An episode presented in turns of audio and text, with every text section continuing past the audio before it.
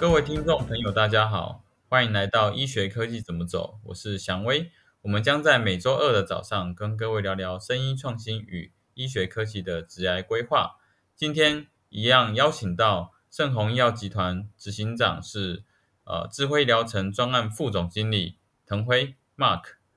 今天要分享的主题是智慧医疗城第二系列健康医疗的会员管理模式。那 Mark 这里想了解一下，什么是健康医疗的会员管理模式呢？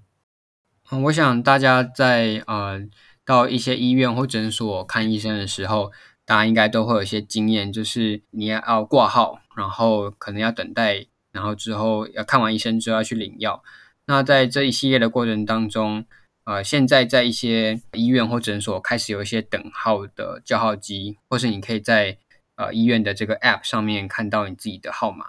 那除了这样子的数位科技的帮忙，我们看诊的流程可以节省时间以外呢，那在智慧医疗城这边的这样的联合门诊中心，也希望提供一种会员管理的方式，让民众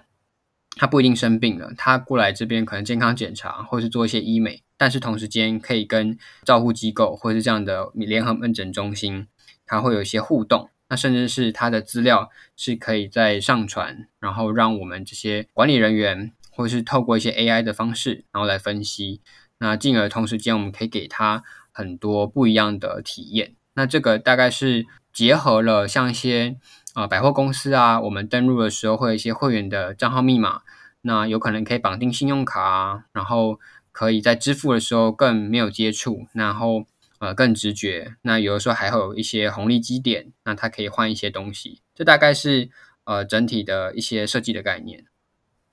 嗯嗯，听起来是一个蛮不错的一个模式，也就是等于在使用上面有一些呃一些 benefit，然后也更加柔顺哈。那这有一个地方是，诶，感觉像在 AI 这一块应该有哪些应用呢？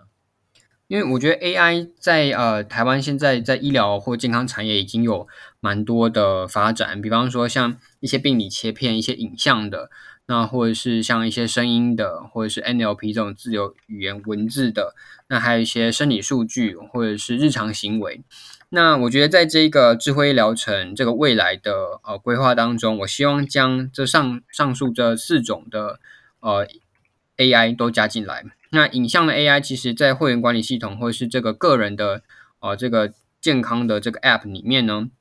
他就可以看到他自己的 X 光或者是他的 CT、MRI 的这些数据。那他也可以再给他的医生看。那所以说他的个人病历是可以自己带着走。那刚又提到说，像是一些语文文字的部分，它不一定是说呃医生这边开的处方签可以在他这边显示，而是。呃，我们希望创造一个多项的沟通平台，所以在这个呃平台上面，民众他可以平常就对着这个 AI 讲话。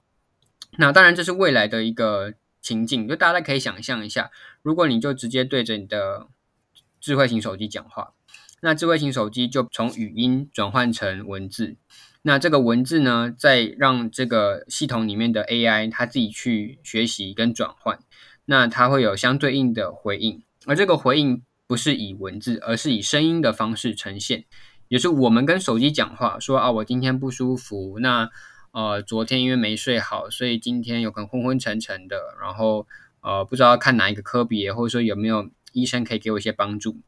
那讲完这段话变成文字了，然后呃，系统再用文字的方式来分析，甚至是直接用语语音的方式来分析。分析完之后。智慧型手机就还会跟你说，那蔡先生，那你建议你去看呃怎么样的睡眠门诊啊，或者是建议你去看新陈代谢科，说不定呃会给你一些帮助。那甚至它还可以连接自动的呃挂号系统，然后帮你找医生。所以我觉得 AI 的功能，呃，从刚才的一些大家看到的找出一些病症，或者说呃这种互动的功能，以及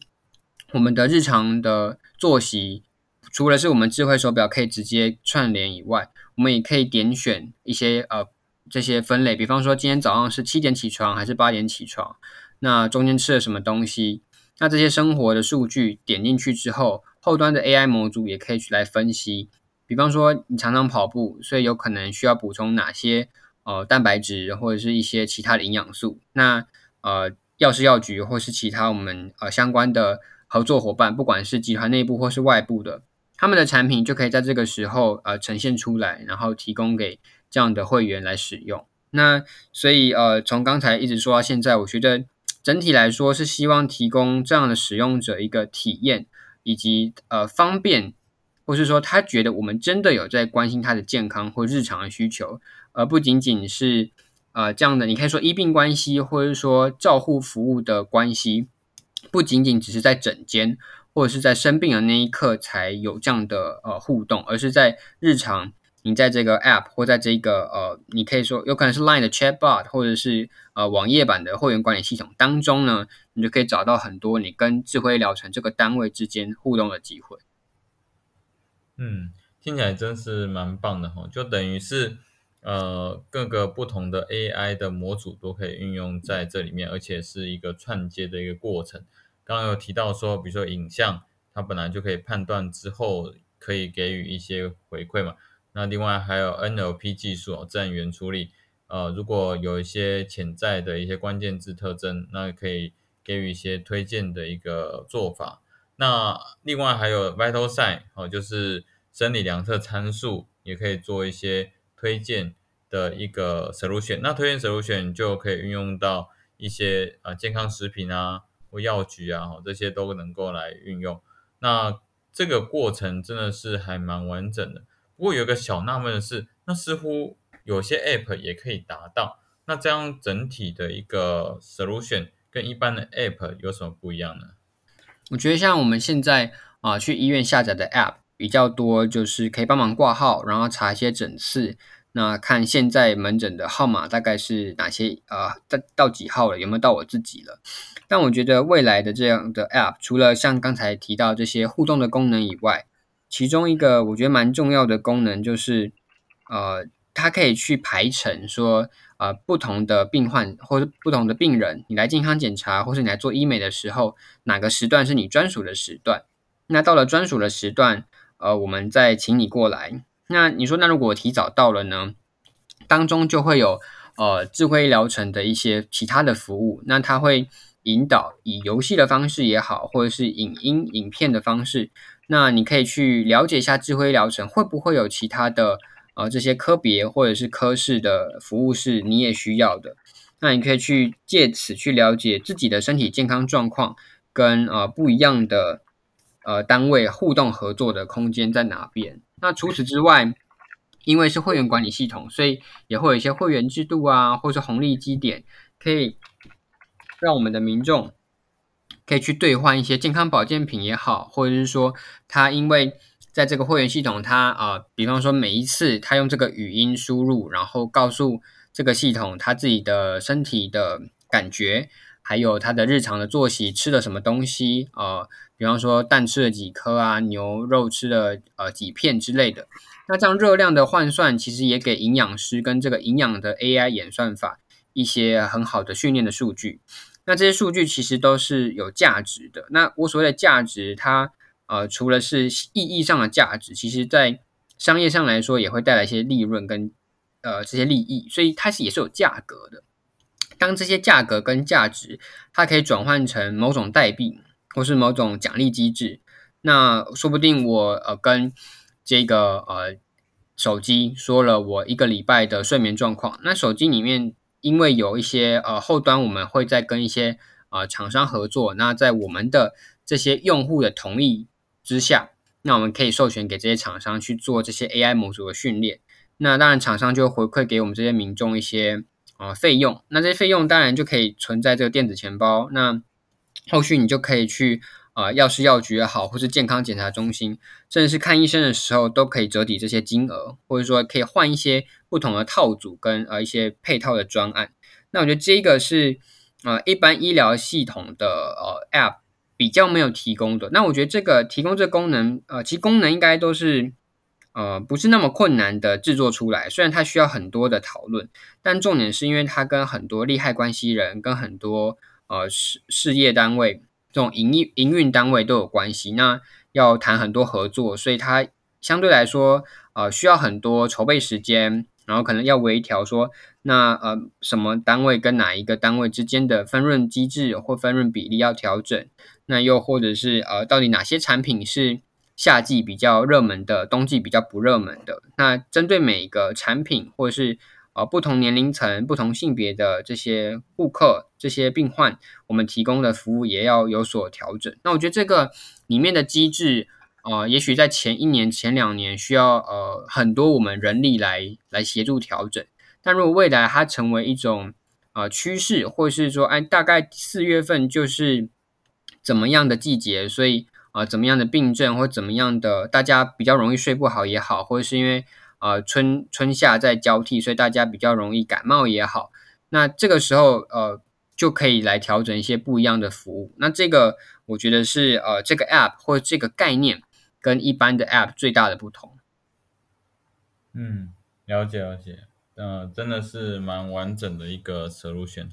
那想问一下，就是刚刚其实有提到一点点的呃分论的一个过程哈。那我想要更细部了解这整套的服务管理哦，有怎样的一个商业模式？像这样的会员管理系统啊，或者是说呃一种健康医疗的照护的这种平台的概念，我想用一个例子，就是如果今天有一个民众。那他到眼呃药局，然后他跟药师说：“啊，我眼睛好干哦，所以我想买一瓶眼药水。”那这个药师呢，他就介绍这个民众，他到健康检查中心去免费的检查他的眼睛。那当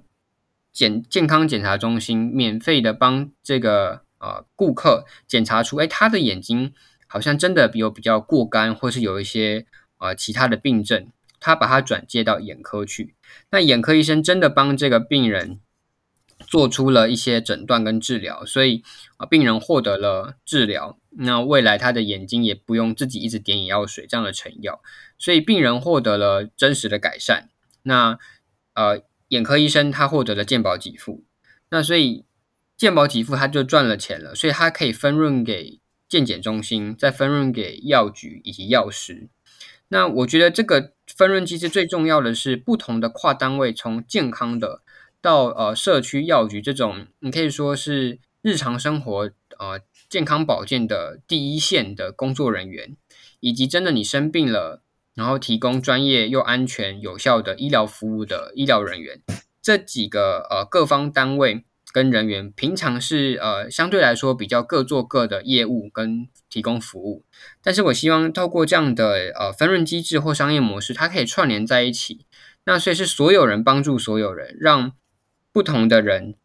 他们之间会有一些合作关系。你可以说是像呃跑大队接力的接棒，一棒接一棒，那棒棒相连，它就不会有健康掉棒的情况。那我觉得这个是其中一个呃小例子。那我觉得。有还有很多的身体健康的保健品，或者是一些日用品，那跟医疗相关的这些串联，都是需要大家来一起定义。那因为人其实从头到脚有那么多的器官跟呃可能产生的不舒服或者是一些疾病，那所以我觉得这个是过去大家会呃头痛医头，脚痛医脚，就是当下才会去呃。治疗我们真的最不舒服的那个身体的部位，但是如果未来有这样子的一个数位机制，那等于是我可以预先知道说，有可能我已经头痛很久了，所以我可能要去哪看哪一科，甚至是呃中间还有一些人员，或是说我们的现在很很流行，或是大家也探讨的热度蛮高的，像远距医疗、远距照护，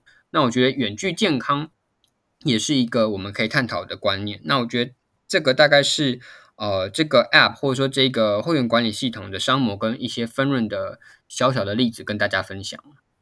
嗯，我觉得相当精彩的一个分享哈，那也算是很精精确的去说到说，呃，彼此的一个利益关系。那也有看到说，嗯，其实在这一个 ecosystem 里面，大家都会互相获得这样的利益哈。那这个东西才能够做一个永续经营。那在整个商业模式有一个分论机制，那其实也有一点像是节省保险起步的一个概念，然后来达到大家都能够分论的一个过程。这也是所谓预防医学或是呃智慧照护的一个核心的一个价值。那我们来看看整个就是会员管理来看，哦，回归到整个医疗层，它到底扮演什么样的角色呢？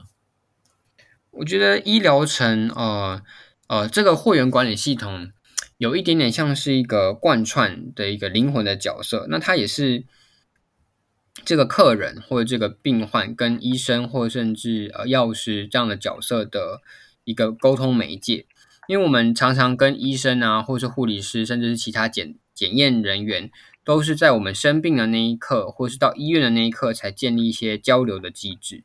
那这样子一个会员管理系统，或是一个数位平台，它可以让这样的机制，从在家里，我们就可以平常的生活习惯，或是我们的呃跑步，或者是睡眠的状况，都加在里面了。所以，它是我们日常的时候，就跟呃这些健康照护机构有一个。连贯的关系，所以呃，这也是大家常常说要提供连续连续性的医疗照护服务当中，我觉得蛮有机会可以落实的一个空间。那我觉得在角色的定位上，它是一个辅助，所以我觉得医疗照顾服务很重要的还是人性的关怀跟一些温暖。所以呃，在远距的方面，我觉得这个是呃需要大家开始慢慢习惯这样的工具。但是同时间，不管是开发者或者是呃经营者，还是要记得要以人性的关怀，然后让大家觉得它是有温暖、有温度，而不是呃，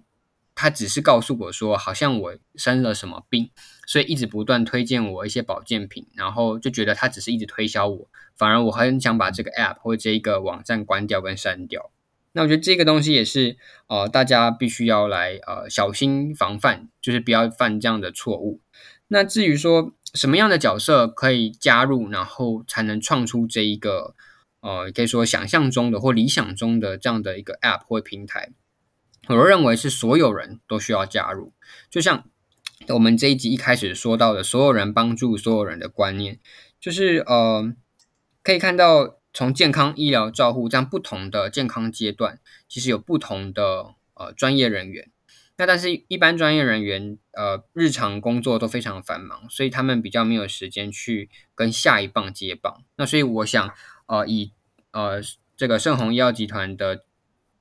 智慧疗程的专案副总的这个角色呢，我希望我可以来担任这个桥梁，或者是这样的呃衔接的角色，当转译的角色，那让不同的呃事业单位、不同的照护阶段的专业人员，他们都可以将他们的需求。或者说，他们看到的，他们客户、他们病患、他们的呃这个相处的对象的需求，可以抛出来。那由我这边来协助，跟资讯人员来把我们的感觉、我们的体验转换成资讯人员的逻辑跟架构，所以可以呃，希望可以巧妙的衔接他们之间的呃语言的落差，或者说在不管是商业模式还是说经营模式上。在呃沟通上面的一些隔阂，那我觉得这样子的话，呃有各种不同的专业的角色，以及我这样子可以说是整合的角色加入，或许未来在这种服务的体验或流程的串联上，会有更多更好效率的产生。嗯嗯嗯，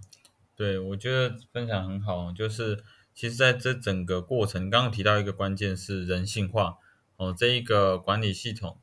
可以让大家体验到一个人性化的过程。那当然还有贯穿整一个服务的一个呃部分呢，也是在 Mark 所扮演的一个关键角色。那你觉得在使用这些服务之后，可以带来会员本身什么样的效益呢？我觉得就像呃这三年真的很神奇，COVID-19 已经影响了我们三年的生活，就是。这三年以来，我想大家对于扫 QR code 这件事情，或许有时候会感觉到厌烦，就他每次进到一个餐厅或是一个店家都要扫一次，但是已经不陌生了。所以，对于数位科技的运用，或者是呃不同场域的落实，我想在未来已经跟过去不太一样，就大家对于这件事情已经有意识了。所以，用科技，然后让我们的公共卫生也好，或者是呃我们自己的健康。可以有一些保障的这件事情，已经开始落实在台湾人民的心中，或者是日常的行为当中。所以我觉得，呃，这个 App 或这个会员管理系统，不管它是以什么样的形式出现，我觉得对于民众来说，呃，它是一个全方位的，就是不只是我生病的时候在上面问问说我该看哪一科，到底是皮肤科还是要看啊什么风湿还是过敏怎么样的科别的这么简单的一个呃回应而已。重点是我们健康是每一天的事，所以呃你睡不好，你也可以跟他说；你吃太饱，或是你最近有运动啊，做了六块肌，或者是去去跑步、去游泳、去爬山、冲浪、潜水。都可以记录。现在的记录通常是呃没有太大意义。我所谓的没有太大意义，是有可能你可以 Po 文炫耀一下，跟朋友分享一下你的呃心路历程、成就感。但是这个社群的功能，有的时候呃做的也不是那么的完善。互相挑战，那也就结束了。那挑战成功会不会有一些奖励？那我觉得在这个 App 上面，或许你可以跟朋友发起挑战，看看谁是不是。呃，十一点前都可以睡，然后呃六点半七点起床，然后每天走路要一万步。那赢的人呢，或许就可以获得一个嗯保健品的兑换券。那这个保健品不一定是年轻人自己要吃，或许我们是年轻人比较会使用手机来呃使用这个 app，但是换了之后可以带回家给家人吃。所以或许家中长者他不会用这个 app，但是年轻人可以保持健康。所以我们有的时候。呃，会觉得你使用这个 app，所以你要健康。那这个议题又会探讨说，说老人化已经是台湾现在的状况，而不是未来的状况。那在这三四百万超过六十岁、六十五岁以上的这些呃，你可以说长者，或是呃这些高龄人，他们的健康要怎么样才能提升？那他们又？有人又会说，那高龄者又比较不会用手机啊，那你这么多功能都在手机里面，对他们没有效。但是我觉得，如果大家有去仔细观察，在一些医院当中，很多是高龄的这些呃爱心妈妈、爱心爸爸，他们在教他们的同龄者怎么样用手机挂号，怎么样用手机去查询号码或是缴费。那我觉得，呃，高龄者之间的彼此的学习，以及我们家中的这些呃晚辈，甚至是孙子辈。会去关心说，哎，爷爷奶奶，你有没有今天走两千步、五千步啊？那我觉得以台湾的这些风土民情来说，爷爷奶奶、阿公阿妈其实会呃很大程度的听这些孙子孙女的话。所以，怎么样让呃家人家庭之间的互动跟科技之间有结合？我觉得这也是需要大家跟我一起来研究跟探讨，说谁是个关键的角色。谁是一个科技运用教导的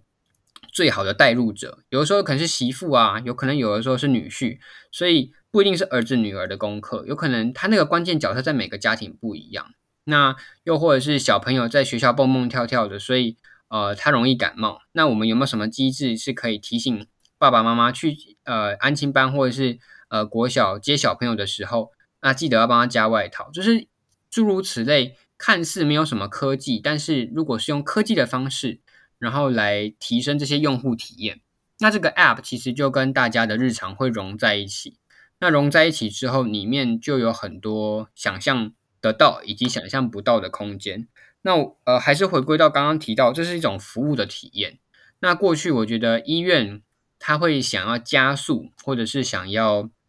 增进一些流程的效率。那当然，我想大家如果去过一些大型医院，就会发现医院的呃各种专业人员，他们其实是非常忙碌的。所以呃也提到，像我们第一集应该也有提到说，数位转型就是需要有一一组新的人马，然后来思考一些新的事情。那刚好我就是在呃数位转型中心这边来帮忙做一些不一样的事情。所以我觉得这个 App 呃，我最终是希望它不只是给生病的人用的，它其实是要给健康的人用。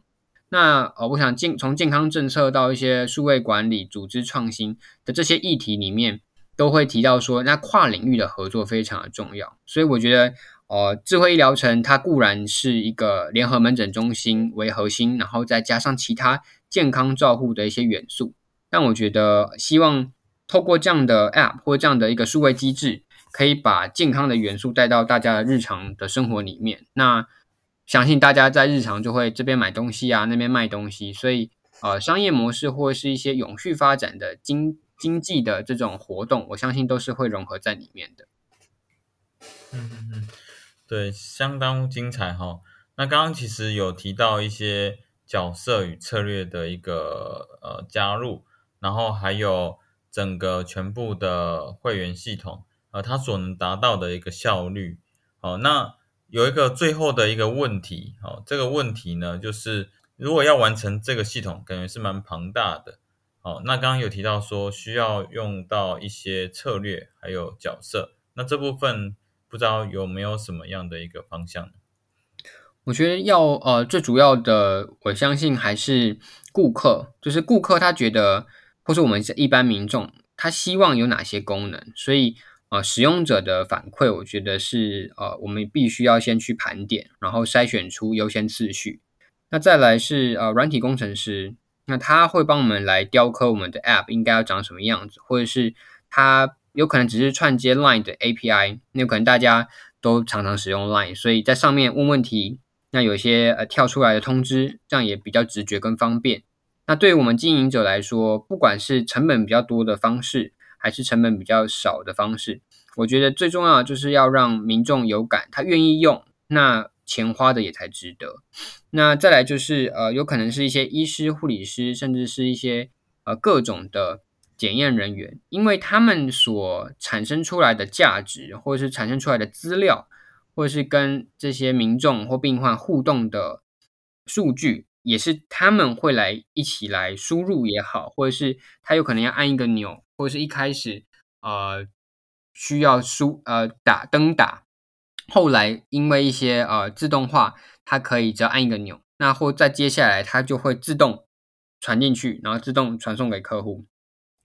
在这样子数据呃或者数位化的流程的进展当中，大家都是需要来呃，你可以说共襄盛举，或者是共同来促成这件事情。那也就是像一开始我说呃希希望也需要所有人来帮助所有人的地方。那